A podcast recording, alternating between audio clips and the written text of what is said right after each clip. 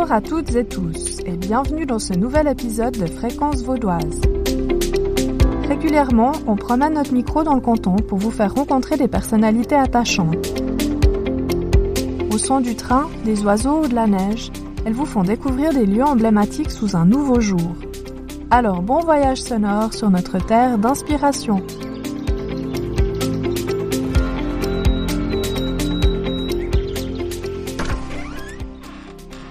Bienvenue dans ce troisième épisode. Euh, Aujourd'hui, on se trouve au col du Marché Rue, au cœur du parc naturel régional Jura-Vaudois, où on a rendez-vous avec euh, Geneviève Foll. Euh, Geneviève, bonjour. Oui, bonjour. Vous êtes accompagnatrice en moyenne montagne. En quoi consiste ce métier? Oui, effectivement, je suis accompagnatrice en montagne depuis euh, 2007.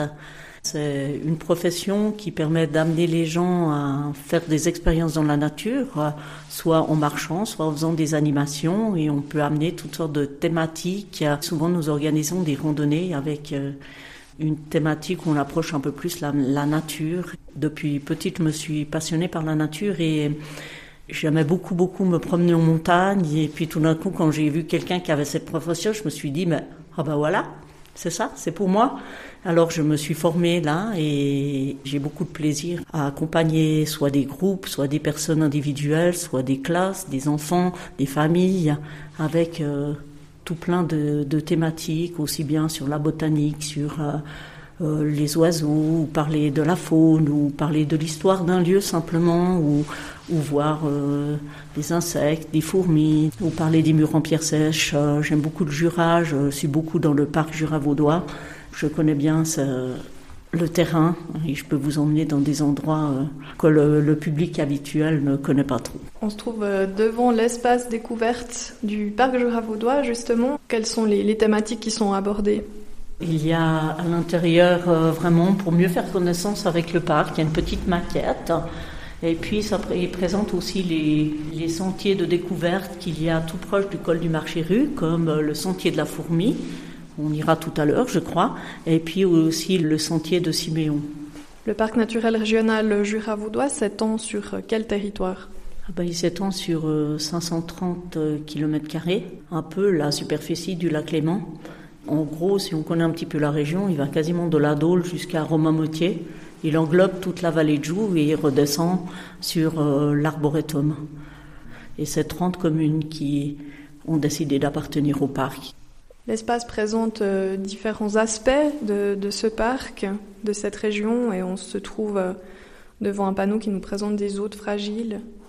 Oui, alors justement, euh, ben, dans la région ici, il y a le grand tétras, qui est un oiseau qui devient de plus en plus rare en Suisse, dont il est présent très très proche du col du Marchuru. Il a donc son territoire et, c'est un oiseau qui est qui est en voie de disparition et qui est très dérangé par euh, les activités humaines, notamment le bruit et les gens en raquettes l'hiver qui passent quelquefois n'importe où dans les bois. On est dans une région où il y a aussi beaucoup de, traditions, des, Alpes, des fêtes, etc. C'est une région de pâturage. hein. Depuis euh, l'arrivée des moines dans la région, ils sont venus défricher les terres. hein. Tout ça pour euh, pouvoir créer des alpages et faire le gruyère AOC. Parce qu'ils sont allés chercher des gens qui savaient le faire hein, dans le pays de Fribourg. Et ils sont venus là avec leur savoir-faire et ils ont construit des chalets exactement la même chose que vers Fribourg. Et puis, comme ils n'avaient pas beaucoup de bois à l'époque, pour garder leurs vaches, ils ont commencé à construire des murs en pierre sèche. C'est pas venu d'un seul coup, c'est un savoir-faire qui s'est fait petit à petit parce qu'il fallait savoir comment agencer les pierres. Et ces murs, ils sont encore euh, dans le paysage et ils sont très beaux dans le paysage. Ils, ils apportent une valeur euh, touristique euh, indéniable. Vous allez nous emmener vers un de ces murs euh, dans quelques instants. Oui, juste en dessous, il y a un mur euh, qui a été refait parce que il y a tout un programme avec le parc Jura-Vaudois dont la partie un peu préservation du paysage où il y a des murs euh, qui sont en partie financés pour que les communes et les propriétaires puissent refaire leurs murs parce que sinon ça coûterait trop cher et les murs ne seraient pas rénovés. Alors je vous propose qu'on parte en balade. On est parti. c'est ce que vous préférez Ah oui, j'aime bien promener, c'est clair.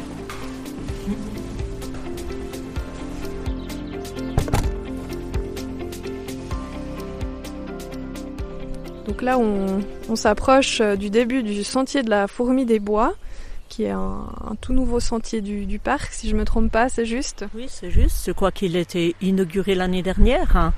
C'est un très beau sentier qui fait un kilomètre de long et sur le thème de la fourmi, parce que ici, la fourmi des bois est importante car elle est un peu le symbole du parc Jura-Vaudois parce que en 1976, je crois, ils ont découvert une très grande fourmilière, euh, une colonie de fourmis, c'est-à-dire 1200 fourmilières reliées les unes avec les autres, un petit peu en dessous du col du Marché-Rue. C'est une espèce particulière de fourmi qui est ici euh, dans, le parc? Alors, c'est les fourmis rousses. C'est surtout, ce qui est important, c'est que c'est une fourmi qui va faire des fourmilières en dessus. Donc euh, tout va être dessus.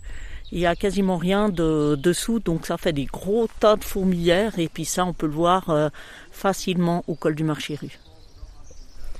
Alors ce sentier, il est constitué de panneaux avec des, dessins, des explications. On est sur un sentier plutôt familial. Oui, tout à fait, plutôt familial. On peut venir avec les enfants, il y a quelques activités à faire. Hein. Et puis les dessins sont assez ludiques, un petit peu rigolos c'est pas trop sérieux, mais on apprend plein de choses parce que c'est aussi euh, traduit en trois langues. En français, enfin, bon, ça, français à la base et c'est aussi en allemand et en anglais. Alors on démarre sur cette petite boucle.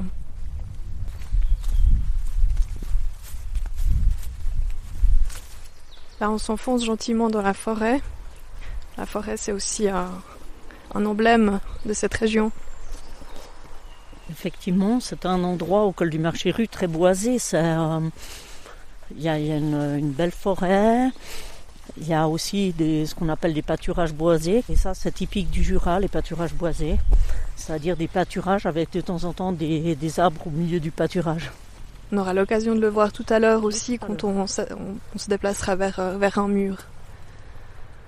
Alors là, on arrive vers, euh, vers un second poste. De quoi s'agit-il? Alors ici, c'est pour montrer euh, un peu, on a des espèces de jumelles comme ça, et puis on peut regarder la vision qu'on aurait nous en tant qu'humains et la vision que la fourmi elle a avec euh, un dessin un petit peu plus pâle et, et on sait que la fourmi elle voit en fait beaucoup mieux quelque chose qui bouge que quelque chose de statique. Pour elle, c'est plutôt assez flou. Et puis en même temps, il y a, on parle aussi de la communication des fourmis avec un petit dessin, avec une fourmi qui sent par les antennes, parce que justement c'est un peu spécifique. Ces fourmis communiquent par les odeurs et les reçoivent par les antennes. En gros, comme si les antennes étaient leur nez. En tant qu'accompagnatrice en montagne, euh, vous devez avoir des connaissances aussi en, botanique ou, justement en biologie.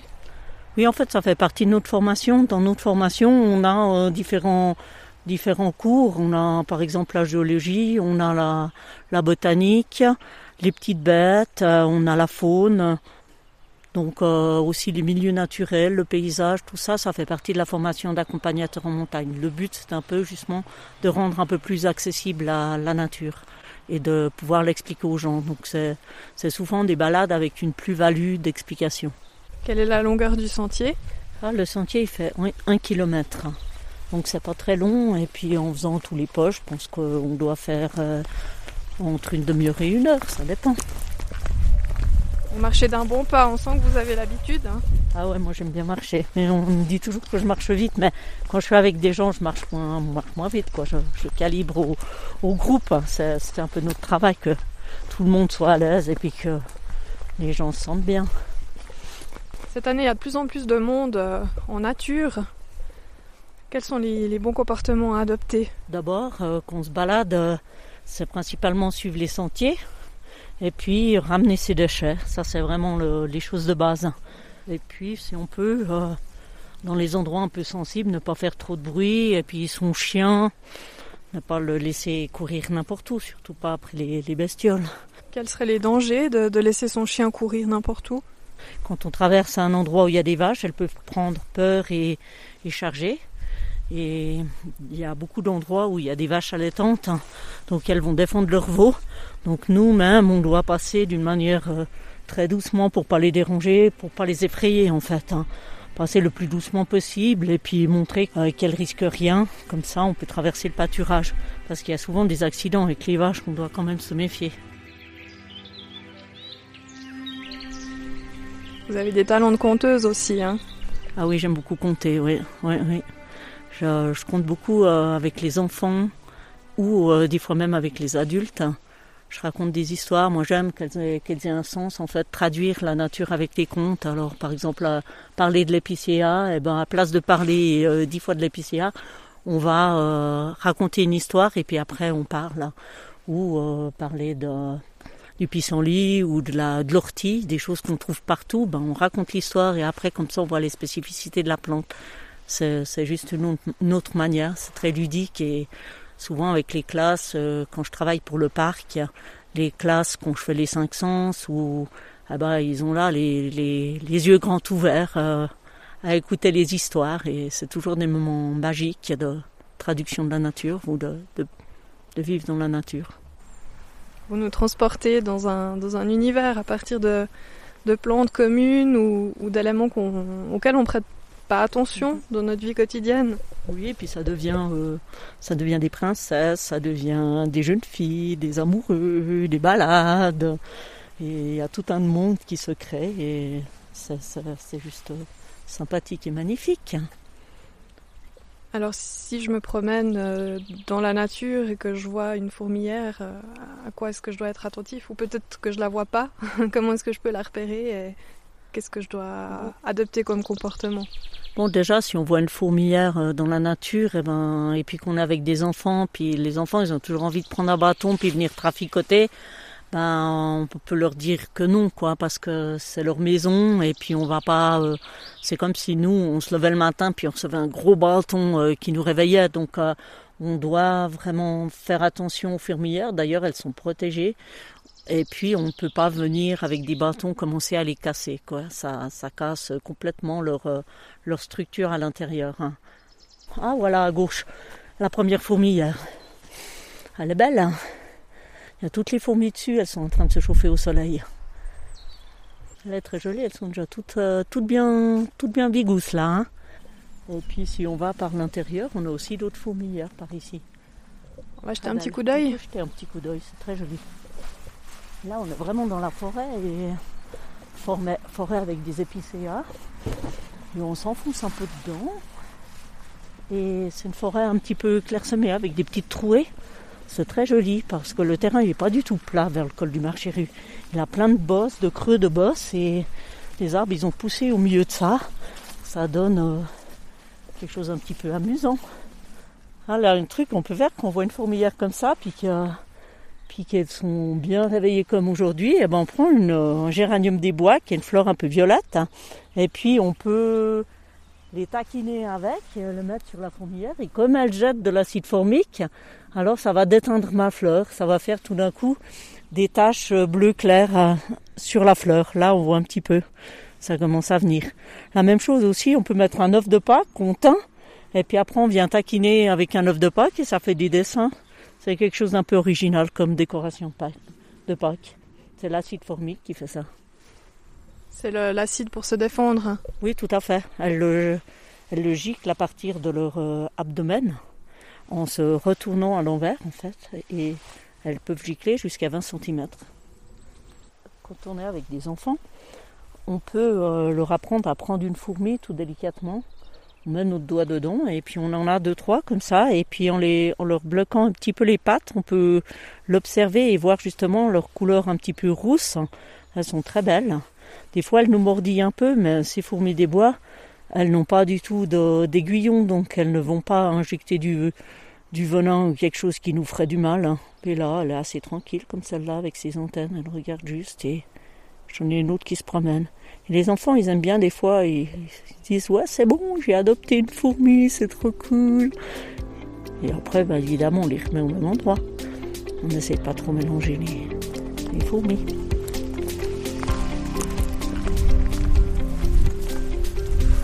Alors là, on a marché une quinzaine de minutes pour arriver euh, à proximité du mur. Oui, ben on a marché et puis maintenant on, se trouve euh, à l'entrée d'un pâturage. Alors le mur, il va justement faire la limite pour pas que les vaches aillent dans la forêt et préserver la forêt. C'est une des fonctions du mur, hein. un peu euh, protéger les choses ou c'est aussi notre fonction de, de pouvoir marquer euh, une propriété, une, une limite de frontière, hein, aussi bien nationale que cantonale.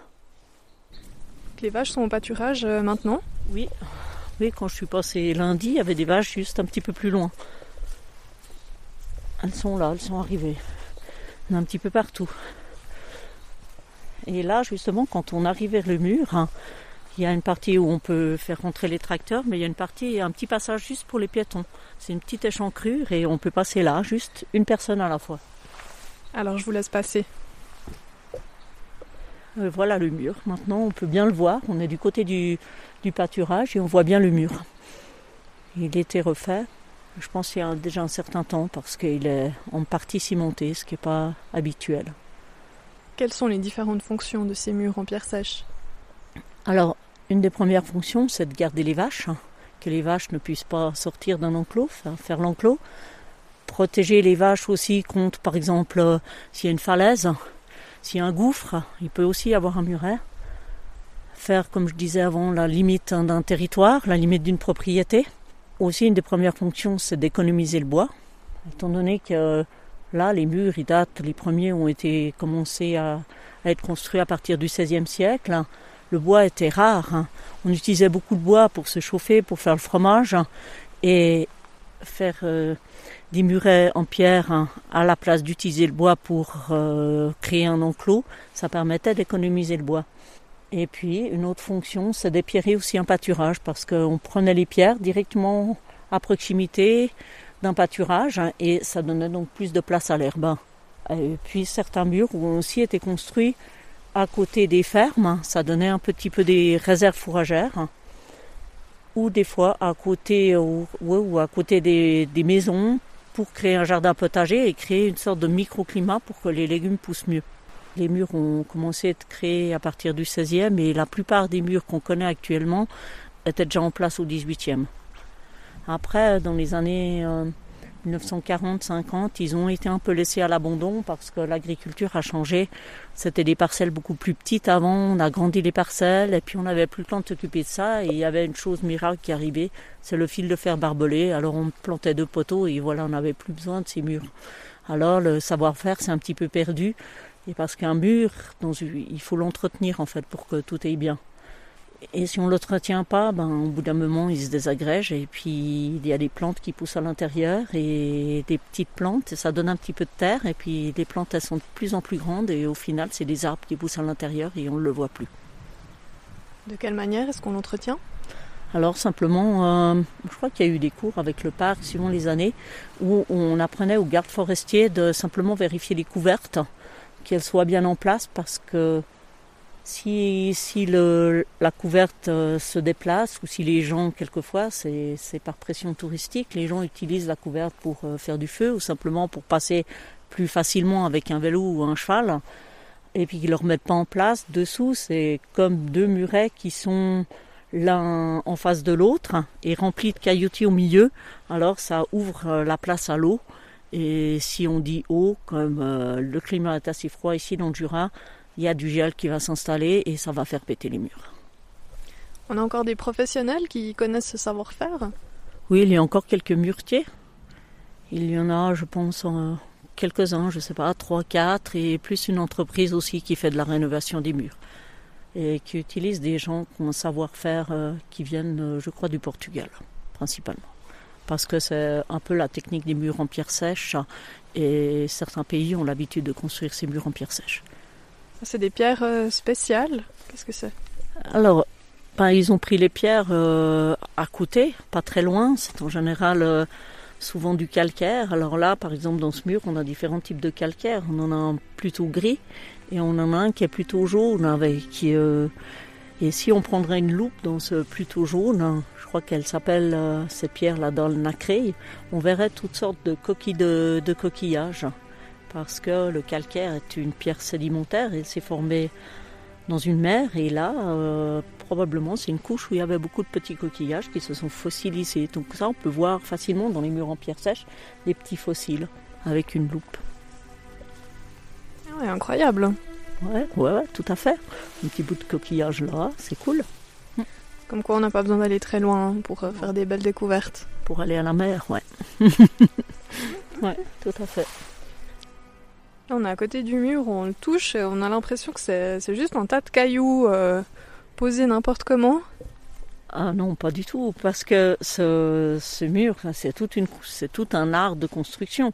D'abord, euh, quand ils, par exemple, quand ils referont un mur, ils repartent complètement à zéro, ils vont tout enlever et puis ils vont recommencer. Ils recommencent avec les fondations, qui sont vraiment des grosses pierres posées euh, perpendiculairement sur le sol, et après ils vont monter des, comme deux petits murets, un à droite, un à gauche, qui sont légèrement inclinés, et chaque fois c'est rempli de cailloutis pour euh, bien solidariser le tout. Et puis, euh, de temps en temps, il y a aussi ce qu'on appelle une boutisse. C'est une pierre qui va, trans... enfin, qui va euh, traverser le mur hein, et qui va faire la cohésion. Et dessus tout ça, il y a encore ce qu'on appelle la couronne, c'est-à-dire c'est des pierres qui sont mises de manière verticale la plupart du temps et qui terminent le mur. Et puis chaque passage euh, est bien travaillé, par exemple soit, soit avec une grande pierre verticale, soit des grosses pierres horizontales mais les passages pour bien terminer le mur. À part le, parc Jura Vaudois, vous avez aussi d'autres activités à votre compte. Euh, quels sont les, thèmes que vous aimez aborder? Alors, euh, moi je travaille qu'en partie au parc Jura Vaudois. Sinon, en tant qu'accompagnatrice en montagne, je fais beaucoup de, cuisine botanique. On me demande beaucoup ça, ou bien aussi des balades comptées en nature. Hein ou aussi d'autres euh, courses d'école pour les classes sur les traces des animaux, ou aussi une de mes, je fais partie d'une association qui s'appelle Différence solidaire. Hein. et le but, c'est d'offrir du sport adapté pour les personnes à mobilité réduite. Et là, moi, je, je guide des sorties en joalette, hein. c'est-à-dire des sorties dans la nature. Une joalette, c'est c'est une chaise roulante à une seule roue qui nous permet d'aller sur un chemin à la montagne ou et de balader des gens comme ça sur des sentiers qu'ils ne pourraient jamais aller. Donc je planifie pour l'association euh, au niveau de la Suisse romande. D'où vient cet intérêt? Ah, Je suis aussi euh, éducatrice spécialisée, trois jours par semaine. Je travaille dans une institution comme maître socio-professionnel et j'aime bien. Euh, voilà, je, je, suis intéressée par enfin par l'handicap, je suis sensible à ça et quand on peut mélanger le sport, l'handicap, le sport adapté, je trouve que c'est juste génial et là le fin mai euh, du côté des des Abérieux, on a fait en dessus d'Arzier, on a fait une balade familiale où c'était pour une association de familles d'enfants handicapés et on a fait toute une journée pour que les familles puissent euh, se rendre compte qu'on peut faire des choses avec son enfant même s'il même s'il peut pas marcher. Et justement, on a euh, fait une belle journée euh, tout près des ruines d'Oujon. C'était une, vraiment une journée magnifique. On sent que l'humain est vraiment au cœur aussi de votre métier et de votre, euh, de votre vie finalement. Oui, ce serait difficile de guider des gens sans avoir une certaine sensibilité, une certaine empathie. On est là vraiment pour essayer de sentir le groupe, d'amener ce qu'il a besoin au bon moment, d'être de le coacher, donc euh, oui, on a besoin, euh, oui, l'humain, euh, c'est ce que j'aime d'ailleurs, c'est guider une sortie, être avec les gens et puis après ils sont contents, ils ont découvert quelque chose la nature, c'est devenu, c'est pas juste quelque chose qu'on a lu dans le journal, quoi. C'est toute une transmission est là, les gens découvrent des choses, ils sont contents de leur journée, ils ont vécu quelque chose ensemble et c'est ça que c'est ça que j'aime bien comme métier.